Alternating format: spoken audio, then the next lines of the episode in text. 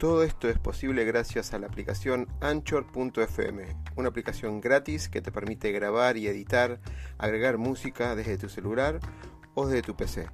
Anchor nos permite distribuir además todos nuestros podcasts en todas las redes conocidas de música y podcast como Spotify, Apple, Google, entre otros.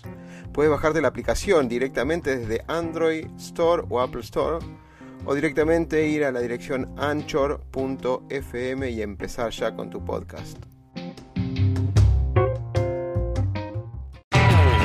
Negocio, pasión, éxitos y miedos. Un punto de encuentro para compartir, aprender e inspirar conversando, con la conducción de Oscar Schmitz.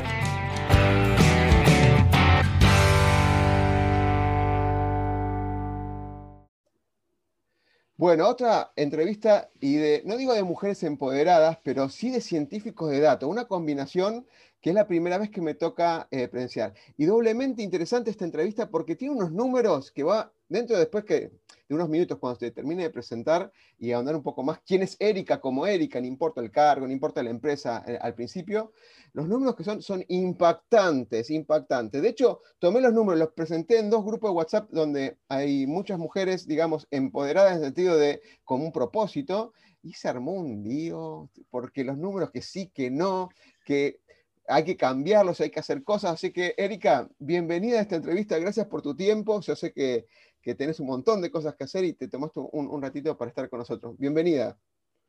Muchas gracias. Hola, ¿qué tal, Oscar? Un placer estar acá con ustedes. Bueno, te cuento, yo te tiré un, un, dato que al final se armó un ida y vuelta con los números que te vas a, tener que, sí, sí, vas a tener que explicarlo.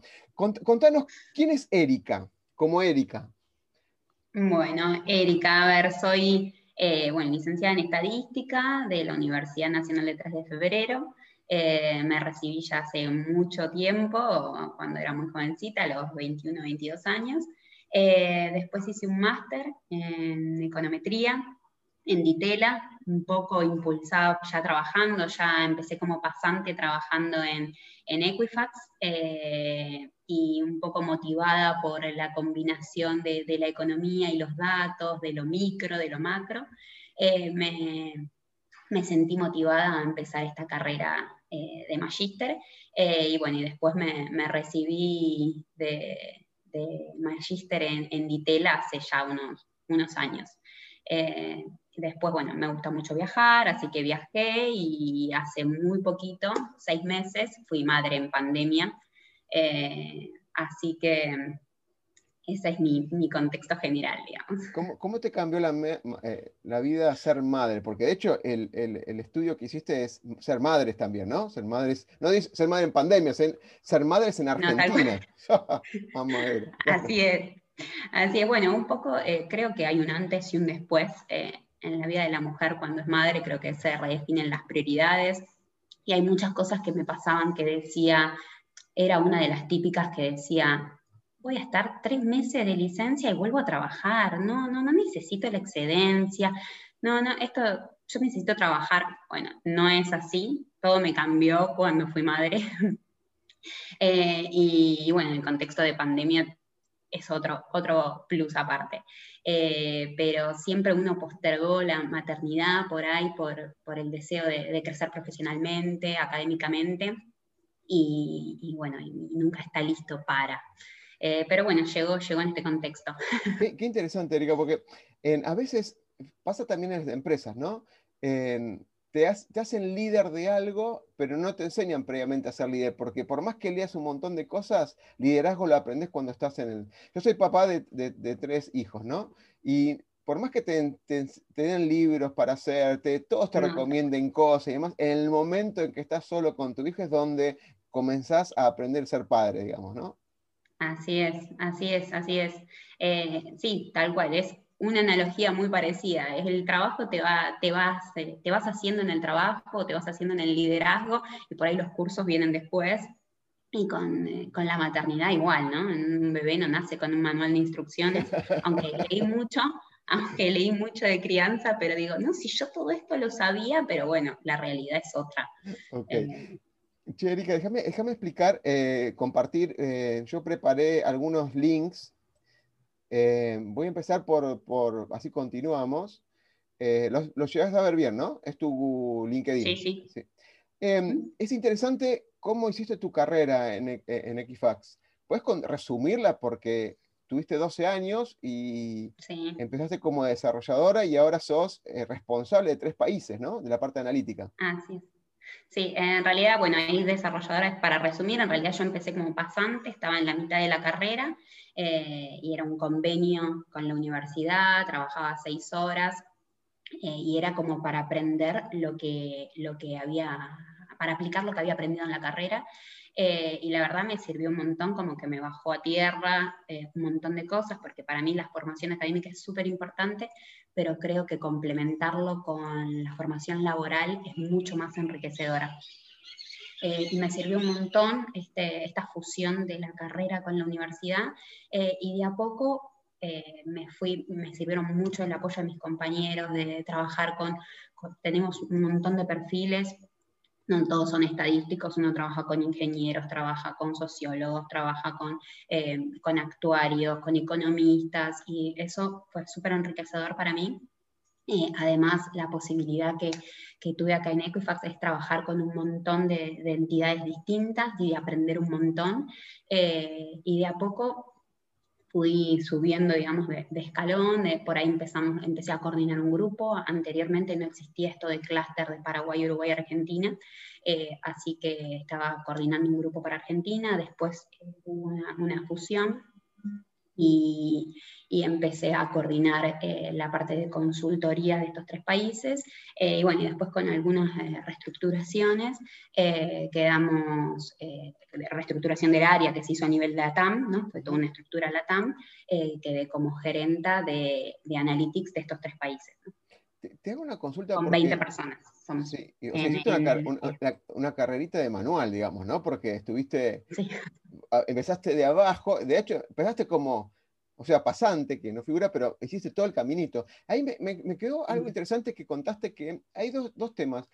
A veces la diversidad, cuando se la apunta, siempre se la apunta al tema de género o de, por ejemplo, de capacidades diferentes, pero contaste uno que es muy poderoso cuando, a la hora que yo manejo los equipos de, o gestiona los manejos de innovación. Esto que decís, la mirada múltiple, ¿no? Del economista, de, varios referentes que se aprenden uno de otros, pero aparte, en conjunto, tiene una mirada, eh, digamos, diferencial cuando trabajan, no te quiero decir de equipo, pero cuando trabajan en, eh, o sea, hacia un objetivo en común. ¿Me puedes contar un poquito eso, esa parte de diversidad en el sentido de puntos de vista diferentes?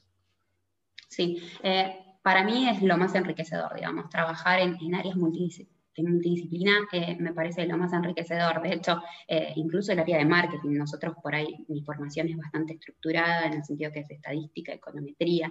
Eh, por ahí los economistas son un poco más flexibles hasta cómo leen los datos, cómo los presentan, y eso uno lo, lo, va nutriendo también los, los, que tienen más facilidad por los, con los códigos para las implementaciones en sistemas te hacen pensar eh, en el paso siguiente, en cómo por ahí, cómo podés obtener los datos, cómo podés eh, eh, prepararles la base para que luego lo implementen. O sea, es empezar a pensar en el paso que sigue, em, en, entender cómo al otro le puede servir tu dato. Eh, tratamos de trabajar todos de manera conjunta, incluso con los comerciales, que por ahí no tienen nuestra visión de análisis numérico, pero a nosotros nos nutre saber el contacto directo que ellos tienen con el cliente y entender eh, cómo el cliente lo va a usar, cuál es la perspectiva directa del cliente.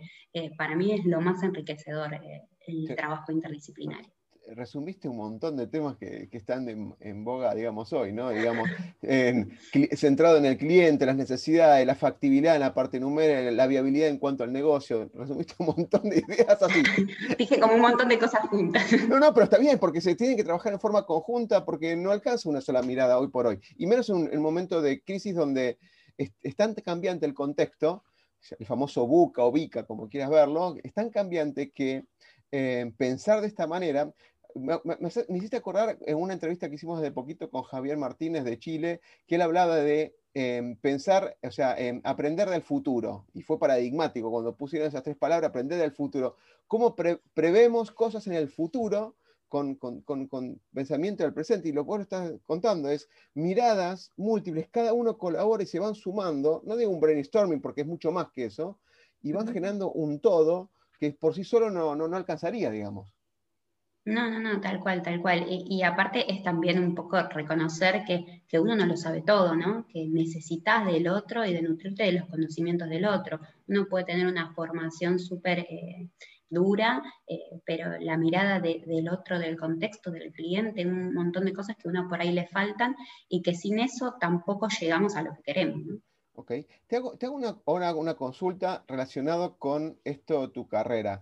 Es una ciencia durísima, durísima. Soy ingeniero en sistemas también, aparte de coach y tengo un MBA en negocio. La parte de MBA en negocio es como contás vos, la parte blanda, donde absorbes de todos lados y te ablandás un poco. Pero yo vengo de ser ingeniero y vos venís de una ciencia que es dura, los números, las bases de datos. ¿Cómo es esa combinación? Y aparte, aparte, tu, carrera y tu competencia, porque generalmente es una ciencia donde hay más hombres que mujeres, ¿no?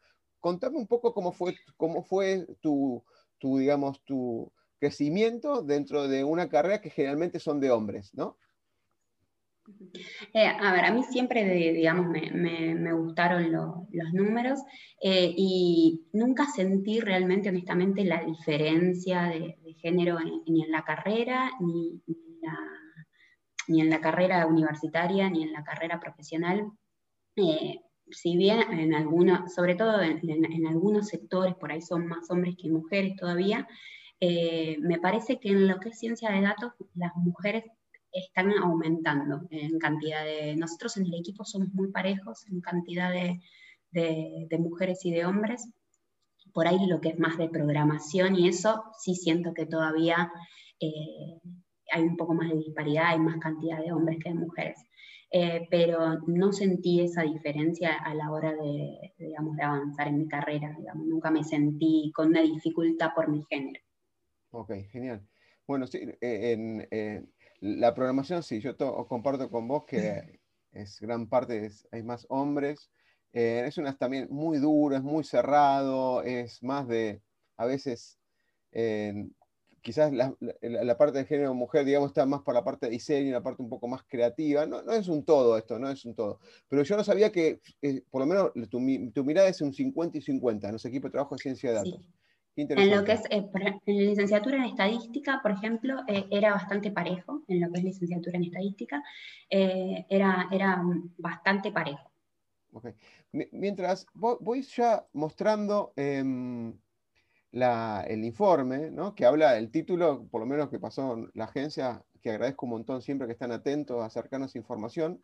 Madres Argentinas tiene un ingreso mensual de 17 mil y deudas que en algunos casos triplican. Ya con ese título, obviamente, si no vas a ver la nota o no empezás a compararte, es como, como increíble. Yo, más allá del contenido que lo vamos a ir viendo, yo voy a poner algunas placas. Hay una placa general que no la vamos a ver bien acá, pero la primera es el, eh, en general, ¿no? O sea, primero, ¿qué, te disparó? ¿Qué te disparó en realizar esta, esta, encuesta? Perdón, no, esta encuesta. Llamaste radiografía de madre, o sea, este, este análisis de datos. Exacto, sí, en realidad no hay una encuesta acá porque sale todo directamente de nuestras fuentes de datos, ¿no? Eh, a ver, nosotros en general hacemos eh, perfilados de clientes porque un poco con nuestros datos tratamos de hacer eso para entender los distintos perfiles de los consumidores. Hace poquito hicimos uno de millennials y ahora el de madres surgió un poco por el hecho de que venía el Día de la Madre eh, y el otro poco, poco promovido por mi reciente maternidad eh, y, me pareció interesante entender eh, puntualmente a las madres en Argentina. Así que tratamos de identificar en, nuestras bases a todas aquellas personas que tenían hijos relacionados, ¿no? Eh, para, poder analizar y ahí llegamos a, una muestra importante de 1.200.000 casos. 1.200.000 casos.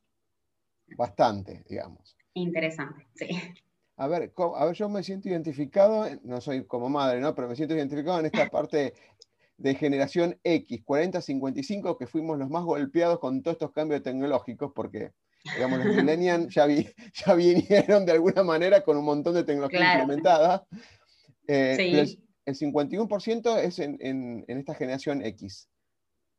Así es, así es. Y por ahí, bueno, en, las generaciones más grandes eh, hay, menos madres porque justamente no tienen este relacionado hijo porque seguramente ella es independiente, ¿no? Claro, correcto. En relación a la cantidad de hijos, eh, más del 50%, o sea, el 50 y, perdón, el 61% tiene dos o más hijos, siendo un 26% más de tres. Esas son las relaciones que nosotros pudimos identificar en nuestras bases, ¿no? Eh, pudimos identificar a, madres que tengan eh, un 35% que tiene dos hijos relacionados, un 26% que tiene tres o más hijos, un 39% que tiene un hijo. Y luego eh, analizamos las edades de esos hijos relacionados. Em, Erika, ¿las fuentes de información que utilizaron? Dijiste Tenemos, bueno, nuestra base, exacto, nuestra base de buró, el buró de crédito, después tenemos información de ANSES, de AFIP, del Banco Central, de Obras Sociales, y cruzamos todo, todos esos datos. Cruzaron los datos. Bueno, este, ese es el famoso análisis de ciencia y datos por registro, ¿no? Que siempre hay una tendencia mundial que, por ejemplo, en otras partes del mundo, en vez de hacer una encuesta, como se hace anualmente, lo digo porque estuve un año, tuve la suerte de estar un año entero como director de sistema de INDEC y aprendí un montón en, en torno a eso, más allá que me gusta todo esto de la pasión de analizar los datos. En, hay una tendencia de por qué tenemos tantos registros en la Argentina, ¿por qué no lo aprovechamos mucho más? ¿no? Que tenemos que salir a hacer encuestas y demás. ¿no? ¿Cuál, es tu mirada al respecto? Yo tengo una frase que me decían en, la facultad, eh, todo lo que se puede medir se puede mejorar. Eh, y me parece que, es así. Nosotros nos negamos a medir o, o no aprovechamos la información para medir nada, no tenemos punto de partida para mejorar. Eh, no sabemos cuánto mejoramos, no sabemos qué tenemos que mejorar. Eh, entonces, me parece importante poder aprovechar la información. Muchos por ahí tienen el celo de decir, uy, la información que están cruzando, pero eh, la idea es poder hacer un buen uso de la información para lograr buenos fines, porque creo que con toda la información que tenemos se pueden hacer muchísimas cosas realmente. Justamente un poco esto eh, es nuestro, el perfilado de, clientes que nosotros hacemos, como habíamos hecho antes que te comenté el de milenias o el de madres. La idea es justamente eh, poder eh, entender para hacer, para ayudar o a que se hagan ofertas diferenciales o a incluir, a, fomentar la inclusión financiera.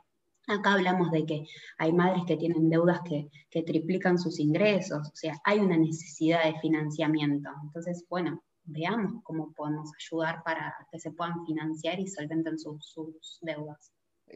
Interesante eso, esa mirada, pero acá los números que estoy viendo, pero más que nada aplauden a, eso, esta, idea que vos estás planteando, ¿no? Porque fíjate que menos del 1%, casi la mitad del 1%, 0,6%, ganan por ahí más de 93 mil pesos por mes. Después solo el 3,3 entre 49 mil y 93 mil, partiendo de que 40 45.000 iba a ser el nuevo eh, salario mínimo ¿no? que se estaba planteando hoy en día, ¿no? en esta Argentina que está bastante movilizada. El 10% entre 27.000 y 49.000, o sea, casi por debajo de este salario mínimo. Y por, por debajo de, de 27.000, casi la mayoría, la amplia mayoría, 86.1%. Tremendo, tremendo. Pero más impactante es la deuda, lo que vos estás contando, ¿no? esto de, el, ratio de endeudamiento. Los jóvenes por ahí no tienen una necesidad puntual, o sea, por ahí tienen, pero no tanto. No, quiero, no quiero enfermarlos ni nada, ¿no? porque estoy pensando por demás por otras cosas que estuve viendo en otro lado, pero cuanto mayor edad, más endeudamiento. Sí, por ahí tenés más responsabilidades, tenés más gastos eh, y tenés más compromisos que asumís y, las deudas eh, aumentan y por ahí no así tus ingresos, ¿no?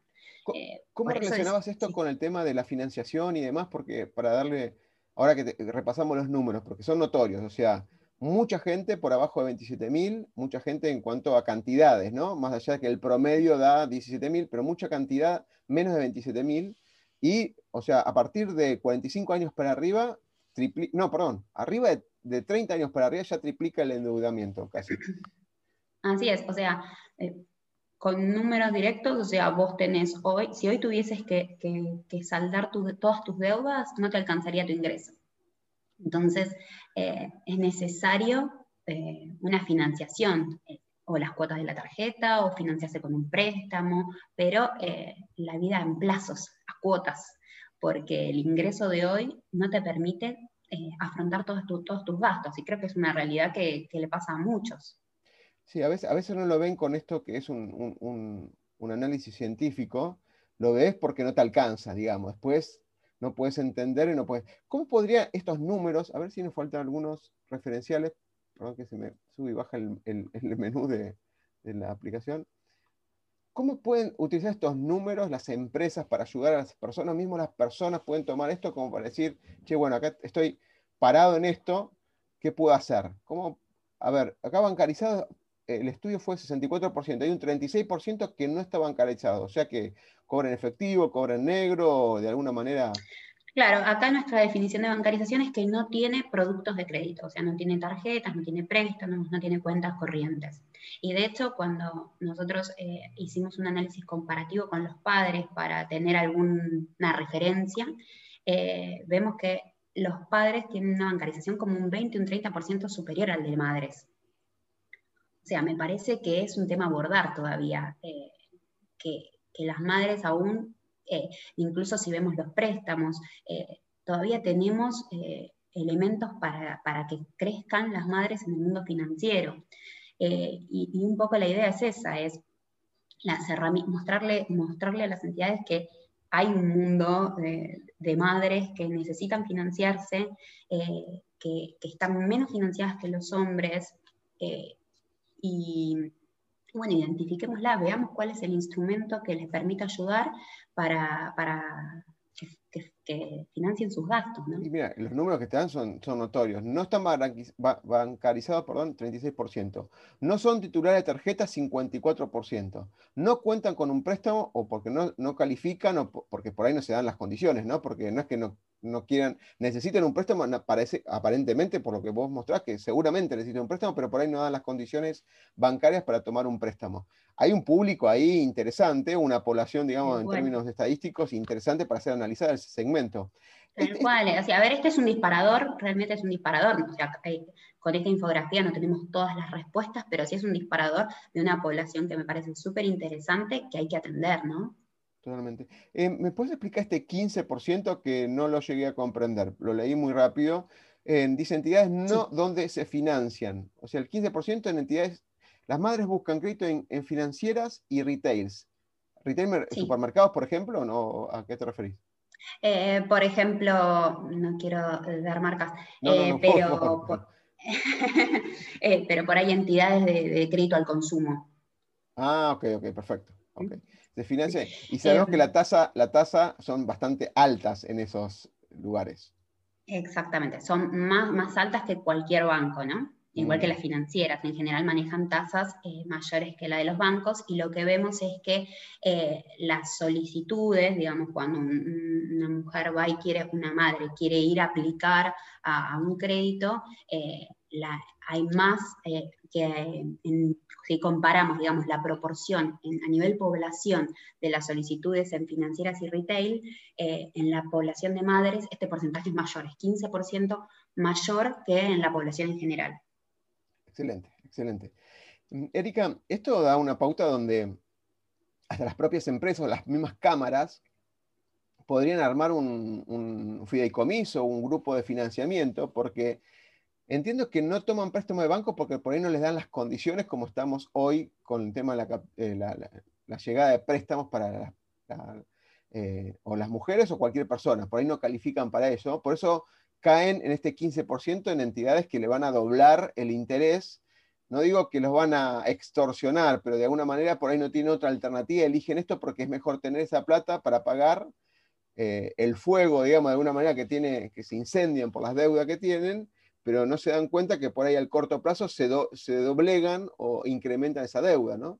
Es, interesante como para ahondar un poco más y que te consulten o consulten a Equifax de alguna manera cuáles son estos patrones para poder armar nuevos instrumentos de financiamiento. Tal cual, podría, podría ser eso, o tal vez eh, que las entidades financieras no están llegando con una oferta acorde a las, a las madres, o por ahí las madres directamente ni se acercan porque por ahí no tienen la oferta. Eh, ahora creo que hay una gran oportunidad con el mundo digital, ¿no? Porque eh, creo que las llegadas a través de los mundos digitales, con la oferta digital, me parece que abre un camino para poder ofrecer ofertas diferenciales. Eh, entonces me parece que, es una puerta que, hay que explorar. Bueno, este año, gracias a este, gracias, está mal dicho, pero bueno, debido a, no es gracias a, debido a esta pandemia, digamos, esta transformación digital, como yo soy embajador de transformación exponencial, bueno, podemos discutirlo ampliamente en, este tema, donde eh, se generaron un montón de plataformas, había un montón de empresas que no tenían plataformas, o sea que se amplió el mercado y ahora está en el tema de, se está cuestionando, se abrió el tema de los shopping, el tema de la ropa y demás, que son precios bastante altos aparentemente, no he ido, pero eh, las cámaras dicen, eh, la venta, por más que se duplicó, duplicó en, cuanto a plataformas digitales, creció las plataformas digitales, como bien dijiste, se duplicó la venta, pero apenas llegan al 20% de la venta en general de ropa, por ejemplo. eso es lo que no implica que no, no siga creciendo, pero lo que vos decís, se está planteando un mercado nuevo digital, ¿no? Donde lo que era físico se transformó en digital y ahora requiere algún tipo de medio de pago o conexión desde ese punto de vista, ¿no? Sí, yo creo que al mundo digital me parecía que era un camino al que lentamente estábamos yendo y esta situación particular eh, aceleró los tiempos de una manera terrible, ¿no? Eh, y me parece que le puede dar facilidad a un montón de, personas para poder llegar más fácilmente a financiarse. Ok. Em, Erika, dos preguntas finales y, te agradezco enormemente. Déjame que voy a ponerte el link eh, acá, Equifax. Em, dos preguntas. Una sin marcas, por favor, obviamente. Eh, cuando hablo de equipo de trabajo me refiero a, eh, vos comentabas que son 70 personas. ¿Cómo, cómo trabaja más allá de, la diversidad en cuanto a punto de vista? ¿Hay alguna metodología de trabajo que es de tu preferencia? Por ejemplo, Agile Scrum, Lean Startup, Design Thinking, algún tipo de metodología, CRISP, que se usa mucho para lo que es eh, BI. ¿O hay una metodología puntual, ustedes propia, de trabajo que puedas contar sin entrar en confidencialidad, obviamente, de tus procedimientos operativos, digamos, que utilice tu equipo de trabajo? Eh, a ver, nosotros en general, eh, bueno, como te comentaba, somos 70 personas eh, y estamos divididas por clústeres, por áreas. tenemos como cierta metodología que, sigue algunos lineamientos internacionales, pero Sí, a ver, te diría que eh, compartimos, lo que sí hacemos mucho es como hay, trabajos particulares de, cada, de cada país, lo que sí hacemos es compartir, tenemos puntos de reuniones donde compartimos y debatimos eh, qué podemos usar en, distintas, eh, en distintos países, si aplica, si no aplica. Eh, eh, y después sí tenemos una metodología de trabajo, pero para cada tipo de producto, ¿no? Por ahí para productos más genéricos, para productos más custom. Eh, y, eso tratamos de que sea a nivel LATAM. Este, este, grupo de 70 personas es a nivel LATAM, ¿no? Claro. Es un equipo del, que atiende a todos los países de Latinoamérica. Excelente, excelente. Siempre está la disyuntiva, ¿no? Esto de, la ciencia de datos. no sé si te voy a poner un compromiso, pero viste que siempre pasa esto, eh, que lo, confrontan con Business Intelligence y ciencia de datos siempre es un plus más. Siempre está rankeado lo que es BI y ciencia de datos como uno de los tres profesiones o cargos o funciones que más se necesitan en las empresas. ¿no? Si puedes resumir la idea del impacto para vos que es ciencia de datos y BI en tu experiencia, y si vos crees que las empresas de hoy necesitan más esto de de ahondar en los datos o en el dark data, o sea, los datos internos de la empresa o por fuera para tomar decisiones. ¿Cómo es tu mirada en, cuanto a eso? Sí, para mí eh, el dato en sí es, eh, como comentaba antes, los datos eh, hablan y creo que todo lo que se puede medir se puede mejorar. Y, y creo que siento que hay muchos datos que aún no se están aprovechando como deberían. Me parece que es un camino que hay que, que recorrer todavía a nivel país. Em, y tanto datos internos de las empresas como, como, externos, me parece que la fusión nos permite enriquecer un montón, entender un montón el negocio, entender a las personas, poder eh, ofrecer cosas más acordes a, cada perfil, fomentar la inclusión financiera. Em, así que me parece que la ciencia de datos, como, como decíamos, eh, está en ese camino. Me parece que, vital que sigamos explorando, explorando todo lo que es datos con un buen bien, ¿no? Erika, bueno, genial. Me, encantó los números, me impactaron. Obviamente, me hubiera gustado que el promedio de salida sea 50 mil pesos. Bueno, es un ideal. Eh, me, hubiera, encantado que te dieran los números como que no se endeuda la gente, digamos, que estamos bien. O también que sean más parejos, ¿no? Entre madres y padres también. Sí, um, totalmente.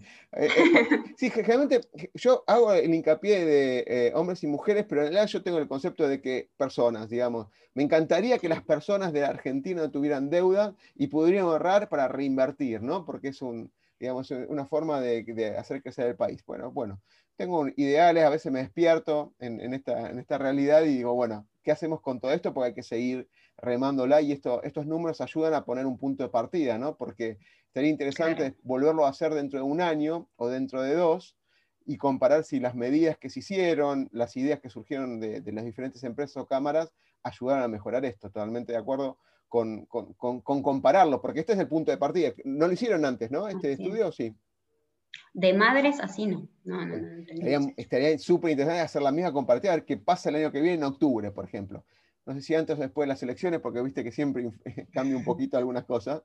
Eh, pero es, interesante compararlo. Che, agradezco, te agradezco un montonazo tu tiempo. Eh, no, por favor, gracias a vos.